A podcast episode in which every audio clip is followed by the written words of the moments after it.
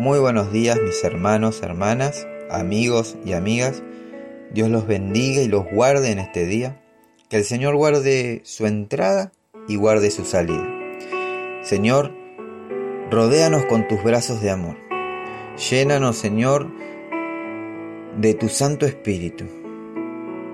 Padre, en este día venimos ante tu presencia con un corazón humilde y dispuestos a recibir lo que tú tienes para cada uno de nosotros. Te pedimos que prepares nuestro corazón para que esta semilla, que es tu palabra, caiga en buena tierra y a su tiempo dé fruto y fruto en abundancia. Padre, te lo pedimos en el nombre de Jesús. Amén y amén. Amén. Qué fácil se nos hace decepcionarnos de Dios, ¿no? Se nos hace tan fácil utilizar cualquier excusa para sentirnos decepcionados de Dios. Basta con poner una petición delante de Él y esperar que no nos responda para que luego podamos decirle, confío en ti, pero me decepcionaste. Y todo porque la petición no fue contestada o quizás lo fue, pero no de la manera en que nosotros queríamos. Hoy pensaba sobre lo fácil que es decepcionarnos de Dios, lo fácil que se nos hace hacernos la víctima cuando en realidad no lo somos. Es como que si Dios estuviese obligado a responder todo lo que nosotros pedimos. Ah, porque si no lo hace, dejaría de ser Dios. Vaya argumento el nuestro. Pareciera que nuestra fe es como un barco de papel que navega a la deriva hasta que el viento lo termina por derribar y hundir. ¿Sabes qué? Reflexionando en esto me hacía una pregunta. ¿Cuántas veces nosotros hemos decepcionado a Dios? ¿Cuántas veces tú has decepcionado a Dios? ¿Cuántas veces yo lo he decepcionado a Dios? Y es que es muy fácil echarle toda la culpa de las peticiones no contestadas a Dios. Pero alguna vez te has puesto a pensar qué tanto esfuerzo hacemos nosotros para no decepcionar a Dios. Obviamente hay una gran diferencia en la forma de cómo reacciona Dios ante nuestras acciones y la forma de cómo reaccionamos nosotros ante sus acciones. Pero veamos cómo reaccionamos nosotros y cómo reacciona Dios ante la decepción. Nuestra eh, reacción es sencilla, es fácil. Nos alejamos de Dios. Intentamos dejar de creer en Él, lo cual es imposible, porque una vez que creíste en Él, jamás lo vas a olvidar. Nos volvemos rebeldes ante, ante Él con la excusa que no hizo lo que pedimos, de la misma manera que lo hace un, hijo caprichoso, que al ver que su padre no cumple con sus deseos, hace toda clase de berrinche. Pero ahora veamos la contraparte. Veamos la reacción de Dios ante nuestras acciones que deberían decepcionarlo. Cuando nosotros lo decepcionamos a Dios, Él aún así nos extiende su mano para levantarnos. Renueva su misericordia para perdonarnos. ¿Y sabes qué? Cada día nos da una nueva oportunidad. Porque él nos sigue amando a pesar de nuestros errores. O como lo dice la palabra de Dios, permanece fiel ante nuestras infidelidades. Veamos lo que dice la palabra de Dios en el libro de 2 Timoteo capítulo 2 versículo 13. Si somos infieles, Él sigue siendo fiel, ya que no puede negarse a sí mismo. Amén. Mis hermanos, hermanas, No podemos vivir como un niño caprichoso amenazando a Dios de sentirnos decepcionados de Él si no cumple nuestros deseos al pie de la letra. ¿Qué tal si Dios tiene escrito otro final para cada uno de nosotros?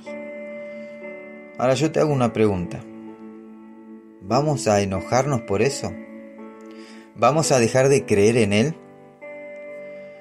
Desde el momento que ponemos en tela de juicio su existencia su poder, desde ese momento ya estamos decepcionándolo nosotros a Él. Porque Dios no necesita que lo amenaces para cumplirte una petición. Y aunque lo hicieras, eh, no la responderá por eso. Todo lo que hace, lo hace porque nos ama. Y si no la responde, es porque las cosas tenían que pasar de esa forma y no porque Él no le haya querido responder o porque no haya podido. Porque para Dios, déjame decirte que no hay nada, nada imposible.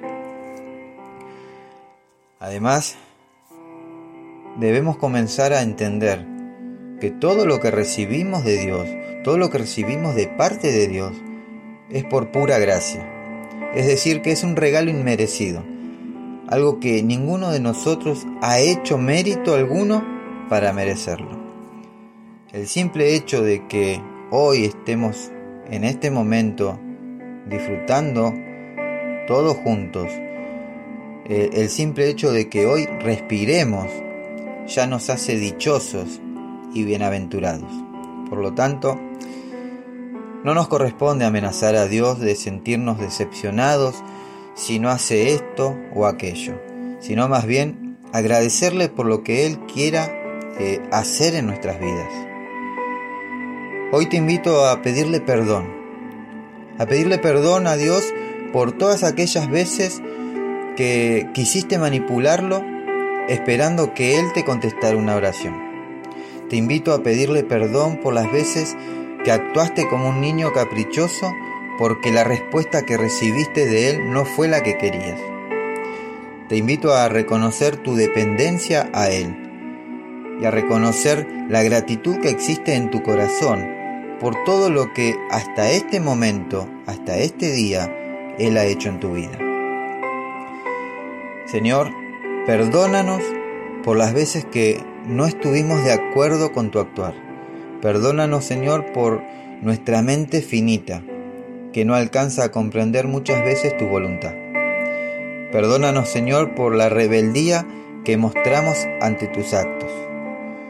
Pero sobre todo, Señor, ayúdanos a ser cada día más humildes para someternos a tu voluntad y para que tu propósito perfecto, Señor, se cumpla en nuestras vidas. Hoy queremos renovar nuestra mente ante tus actos Queremos aceptar tus designios, pero sobre todo queremos que aumentes nuestra fe, Señor, para que no dependa de una respuesta, sino que confiemos en tu santa voluntad, que es buena, agradable y perfecta. Amén. Ayúdanos, Señor, a creer en tu propósito sin titubear, sin dudar el Salmo 51, versículo 10, dice la palabra de Dios, Crea en mí, oh Dios, un corazón limpio y renueva un espíritu fiel dentro de mí. Amén. Padre amado y misericordioso, te damos gracias por este tiempo en tu presencia. Gracias por permitirnos disfrutar de tu palabra con total libertad. Ahora, Señor, te pedimos perdón por las veces que nos hemos ofendido contigo por no haber respondido o por no responder lo que nosotros queríamos. Te pedimos que nos des un corazón sensible y humilde para saber aceptar tus respuestas, que sabemos que siempre son para nuestro bien, Señor.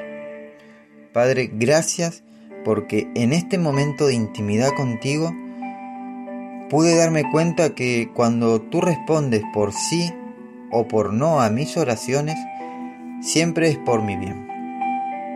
Padre, todo lo antes dicho Te lo pedimos en el nombre de Jesús. Amén y amén. Amén. Mis hermanos, hermanas, amigos y amigas, Dios los bendiga y Dios los guarde. Procuren buscar del Señor en todo tiempo y busquen ser llenos del Espíritu Santo.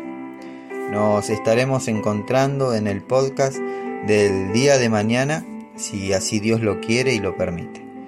No se olviden de compartir y de bendecir la vida de su prójimo.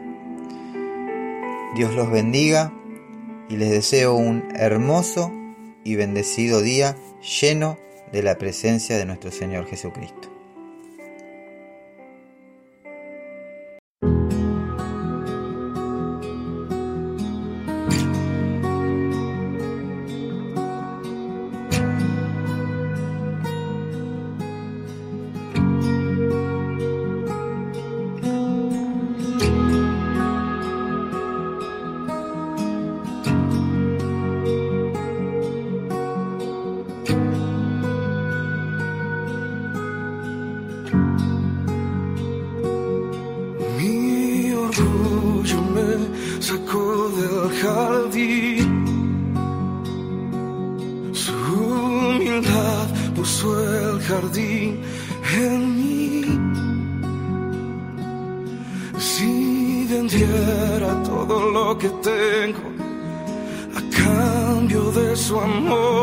Yo fallaría.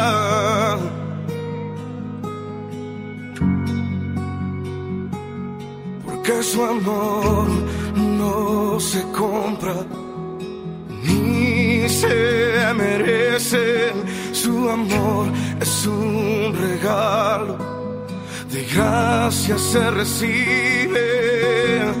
Quiero conocer a Jesús. Conocer a Jesús. Quiero conocer a Jesús. conocer a Jesús. Mi orgullo me sacó del jardín.